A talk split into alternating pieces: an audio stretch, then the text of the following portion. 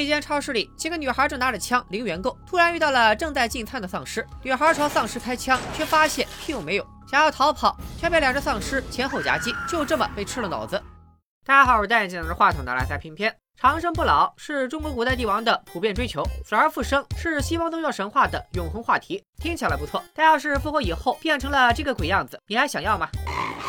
今天就带大家讲一部颠覆传统的丧尸题材英剧《复生》。这个世界在二零零九年发生过名为“复生”的事件，因为某种原因，过去一年内死去的人全都从坟墓里爬出来，变成了丧尸。也就是英国人不喜欢火葬，要不然压根就不可能发生这种事。遵循某款风靡全球的小游戏里的设定，丧尸会攻击人类，并吃掉人类的脑子，否则自己就会腐烂。不过什么样的丧尸也干不过现代热武器，最终军队摆平了丧尸群，科学家也研发出了治疗丧尸的药物，能够控制丧尸的狂暴状态。所以那些有治疗希望的丧尸。都被集中隔离看管。Where do they go? The ones that don't respond. We take care of them. 故事的主角叫小白，也在复生事件中成为了丧尸。他们这种能治好的丧尸被称为部分死亡综合症患者，简称半死症患者。经过几个月的治疗，医生们认为小白恢复的不错，可以回家了。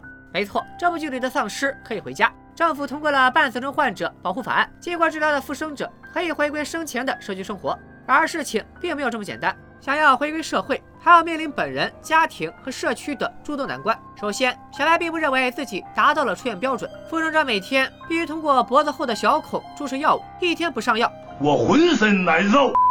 这种神经药物能够不断激活再造神经细胞，但副作用是，它们作为丧尸时的记忆会不断的闪回，所以每天上药的时候，小白的眼前都会闪过那个在超市里被他吃掉的女孩。良心上的压力让小白觉得自己并没有被治好，而医生表示拉倒吧，失控状态下杀人又不是你的错，你能想起来这些记忆，说明疗效棒棒的。再过几天，你爸妈就来接你回家了。所有的复生人都曾经吃过活人，不吃自己就会腐烂掉。但是丧尸里像小白这么愧疚的并不多。比如同一个治疗区的病友就是个刺儿头，他俨然已经归因了新物种，不认同自己过去的人类身份，并且他还为那些在战争期间被消灭的丧尸打抱不平，甚至觉得没被药物治疗的狂暴状态才是更完美的状态。所以刺儿头在注射药物之前嗑了点药，这种药类似于人类试验的毒品，能够使精神药物失效，重新让复生者进入狂暴状态。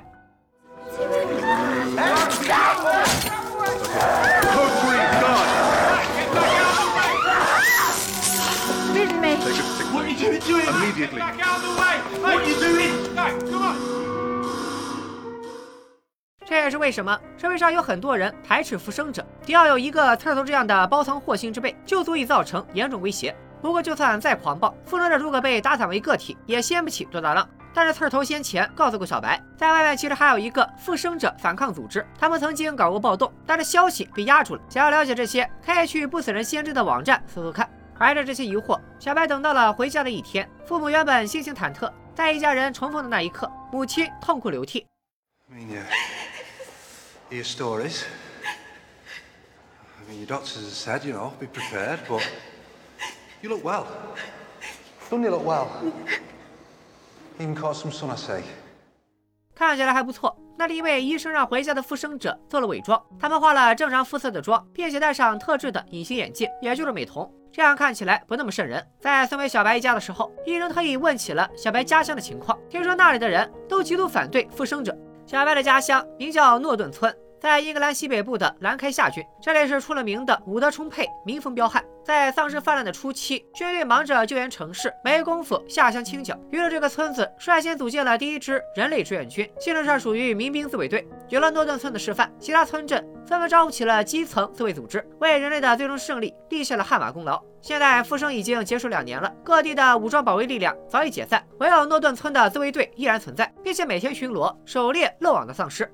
当然，诺顿村也不是铁板一块。比如村里的小酒馆就看他们不爽。复生初期，酒馆打出广告，所有自卫队成员喝酒免费。但是逮着一只羊耗两年，是谁都会有意见。在酒馆老板娘眼里，这帮队员就是居功自傲，没事找事。虽然有点内部矛盾，但诺顿村整体上仍然很团结。他们会定期组织悼念活动，哀悼复生期间被害和战死的同乡。在牧师和自卫队队长的煽动下，全村人对复生者同仇敌忾。为了做村民的思想工作。这天，政府的一个部长来到诺顿村的教堂里，给大家宣讲政策，希望大家能够接受复生者返乡，却硬生生被村民喷了回去。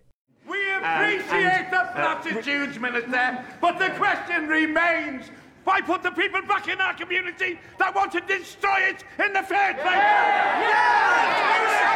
留心一下这个戴眼镜的胖大叔，看起来像是一个坚定反对复仇者落户的顽固分子。但如果你了解过勒庞写的《乌合之众》，就该知道，人在集会中的发言往往不代表其真实态度。另一边，小白的父母开车回到了村子，正巧在村口遇到了刚刚从教堂解散的村民。父母让后排的小白麻溜卧倒，而刚刚慷慨陈词的胖叔看到老白夫妇以后，就把车拦了下来。胖叔乐呵的打了招呼，还问老白今天咋没来教堂？你俩这是要回家吧？正好顺路捎我一段。老白连忙找借口拒绝，可胖叔不听劝，非要上车。得亏在安养院做护工的雪姨帮忙解围，叫走了胖叔，这才让小白躲过一劫。老白一脚油门开回了家，只不过他们没有注意到对门有个老太太全程看着他们。这个老太太是什么人？暂且按下不表。不久后，有人来敲门，来者正是刚刚帮忙解围的雪姨。白妈原本打算把人支开，但雪姨开门见山的说：“我知道你儿子回来了。”原来雪姨本是安养院的护工，后来被邀请参加了半死症护理培训。现在她的隐藏身份是村里的半死症护理官。雪姨代表着村里存在的另一种心态，那就是让过去的事情都过去吧。为了美好的新生活，他们愿意为复生者提供帮助。护理官把小白每天需要注射的药物交给了小白的家长，嘱咐他们必须每天打针。另外还劝小白千万不要随便出去。虽然政府颁布法令保障半死症患者的权益，但实际上外面对半死症患者还是很不友好。小姨还特意把白妈叫到一边，交给她一把电击枪，表示复生者之间流传着一种叫蓝色圣美的药，能够引发狂暴状态。如果看见小白吃任何蓝色药片，立马把他电晕，然后打电话给雪姨。不过打电话的时候要注意，如果是雪姨的儿子尔豪接电话，千万别说漏了，因为尔豪并不清楚他的工作。等交代完一切，护理官悄悄的来，又悄悄的走。就这样，小白算是重返家庭了。尽管复生人不需要吃东西，但是白妈仍然做了他爱吃的菜，让小白假装一起吃饭。老白夫妇脾气好，早年孩子自杀的时候，他们就曾经痛苦过一次。现在孩子死而复生，他们自然要好好珍惜。但是小白的妹妹小杰就不是那么好沟通了。小杰正是自卫队的一员，当他在外面忙着消灭丧尸，回老家去看见一个复生者的时候，态度肯定好不了。I'm not coming in until that disappears. Get in here right now. I'll walk out. I swear I'll spend the night on a bench. Jem! Kia, you don't have to. 不过毕竟血浓于水，大部分兄妹之间都是表面互相嫌弃，背地里却互相关心。晚上，妹妹来到小白的房间，为了较劲，小杰表示：“我哥早就自杀了，你要真是小白，那就说点兄妹俩才知道的事儿。” I knew what would do it. I made you a hardcore metal mix CD. Mum went mad when she saw how many songs I put on with swear words, but I knew it'd do the trick. 小白说了点二人往事，让小杰解开了心结，最终兄妹相认。不过小杰心里依然挺别扭，一直因为老哥当年说都不说就自杀了，二是因为小杰知道丧尸状态的小白都干过什么事儿，心里膈应。而这一点小白自己并不清楚。同一个晚上，另一场决定复仇者去留的会谈正在进行。在教区理事会的会议上，掌握枪杆子的自卫队队长再次提出自卫队补给待遇的问题，被实际掌权的牧师华丽丽的无视。而参议员提出的接纳复仇者的提案本来都通过了，居然被会议书记员提出非议。书记员尔豪原本没资格发言，但是在牧师的纵容下强行开麦了。We're living in a world where real monsters exist. Like people going around pretending to be ghouls and ghosts and what have you would still be distressing to the members of the community. 二豪的发言改变了现场的投票比例，议员的提案没被通过。牧师见二豪是个可用之才，于是单独会见了他，告诉他这个村子已经渗透了一批复生者，而且和你妈有关。尔豪的妈妈就是那个上门服务的半死症护理官雪姨。牧师发现雪姨在几个月前辞职了，但这几个月仍然保持着工作的作息，于是猜她换了份隐秘的工作，所以让尔豪去窃取点资料来。回到家里，尔豪就开始旁敲侧击的套话，并且悄摸的打开了他妈的电脑，果然看到里面有一份诺顿村半死症病例的加密文件。就在尔豪试着破译密码的时候，被他妈发现了。What are you doing? With my laptop? I'm watching pornography Pornography? on the World Wide Web. This is what I do to um relieve stress. I think I might be one of those sex addicts. Scan for viruses when you've finished, Philip. 这反倒把他妈整不会了。于是尔豪成功背刺老妈，看到了文件。 第二天风平浪静，小杰继续嫌弃哥哥，小白继续在家苟着，顺带登上了半死人先知的网站，了解复仇者反对人类的组织。到了晚上，牧师叫来了自卫队队长，给他看了一份文件。We have a wolf in our midst. 看到有一个半死症患者已经渗透进了村子，队长回家就抄起枪，用对讲机让所有队员集合，前往一个街道。而独自巡逻的队员小杰一听，这不就是我家那条街吗？难不成哥哥已经暴露了？生死关头，小杰不顾一切的跑回家里。父母得知后，二话不说进入了战斗状态。老白掏出了狼牙棒，白妈拎起了油锯，小杰则给手枪装满子弹，带着小白藏了起来。果然，没一会儿，自卫队敲门了。不过并没有直接发难，而是把小杰叫了出去。What do you see this?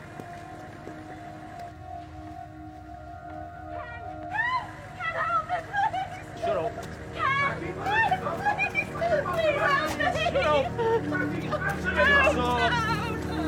谁叫没有没想到队长的目标不是小白，反倒是小白对门的家。原来对门的邻居就是之前义愤填膺反对复仇者的胖叔，而他的妻子，也就是小白回家时在窗户上偷窥的妇女胖婶，居然也是个半死症患者。队长要将胖婶当众处刑，胖婶和胖叔止不住的哀求，只怕能唤起队长的恻隐之心。果然，队长心软了，他放下枪，好奇地问胖婶：“为啥你的眼睛跟别的丧尸不一样？”胖婶解释：“我这是戴了专门的隐形眼镜。”队长表示：“那你把眼镜摘了，我看看。”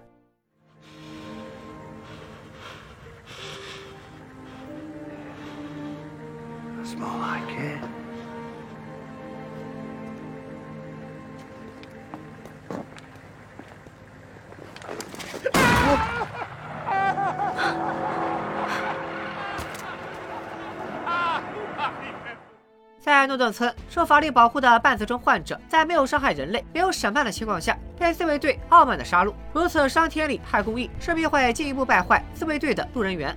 看得出，胖婶比小白更早的返回诺顿村。胖叔在外面表现得非常激进，实在是为了不引人注目，好掩护妻子。但是这一枪让他再次失去了相濡以沫二十五年的发妻，让小杰开始怀疑自卫队的意义，也让小白更深刻的思考复生者和人类是否真的不是同一个物种。命运总是容易开玩笑。这边队长刚刚击毙了一名半死症患者，回到家里，他的妻子就告诉了他一个好消息和一个坏消息。好消息是，他们那个入伍参军去打仗的孩子大壮被找到了；而坏消息是，孩子并没有死。He's alive. They found him alive. Partially.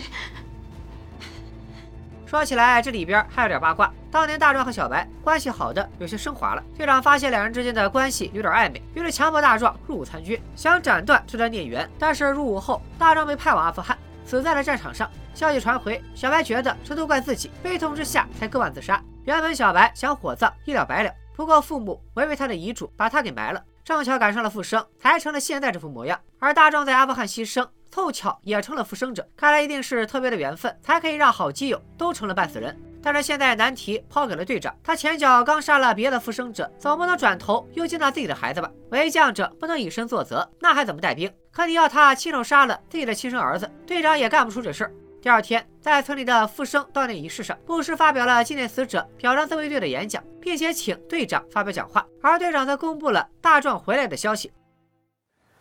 Rick is coming home. We expect your full support.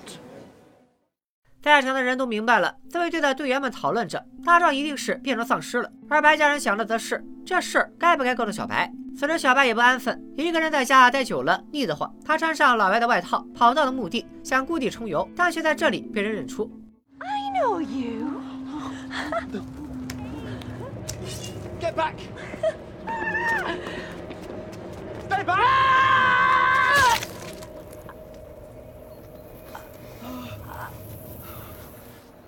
Your face! 这个姑娘叫小爱，也是个复生者。二十一岁时死于白血病，在复生中成为丧尸。与小白自杀不同，死于绝望的小爱非常高兴复生带来的第二次生命，因此她并不遮掩自己的身份，反而鼓动小白东奔西逛，还带着他来游乐场玩。俩人玩得很开心，就像是在游乐场刚认识的孩子。但伏羲或之所以一时兴起的小白摘下了卫衣帽子，被别人认了出来。Kieran Walker. I went to his funeral. You're a rotter. Hey, He's a rotter! He's a rotter! 被认出的小白赶紧溜，但是在树林里逃跑的时候，他看见一个丧尸走进了一个山洞里，而这个山洞对小白而言有着非凡的意义。回到村里，小白又在告示栏里看见了一张寻人启事，而这也和小白曾经造的孽有关。另一边，大壮被军队送了回来，自卫队的队员和诺德村的村民都等着看队长会如何对付他的复仇者儿子。Tenner says Bill put a bullet in his nog the minute he steps off the truck.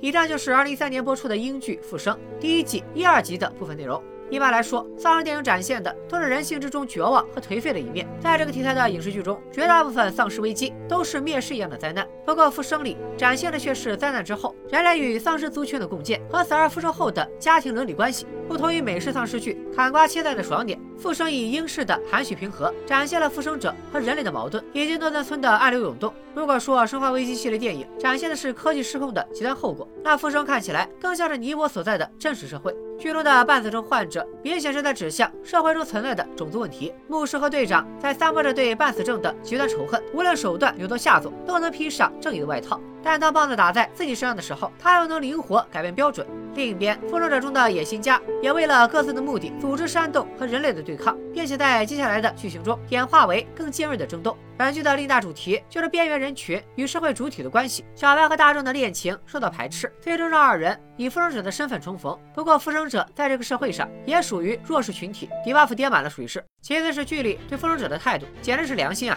像半死症这种病，只需要每天注射药物，就能得到一个不吃饭、光干活的劳动力。这种人只要出现，怕是会被资本家圈养起来。好了，本期视频大概就讲到这里。《复生》绝对是一部非常另类的丧尸剧，它所呈现的角度和高度都是一般丧尸剧无法企及的，非常推荐大家去看一下原片。而这一期视频只是个开始，接下来的剧情会更加深刻，也更加紧张。小白被发现后，会不会被自卫队查水表？小爱装都不化，连夜跑到小白家是为了什么？而大壮回到村里又会面临什么？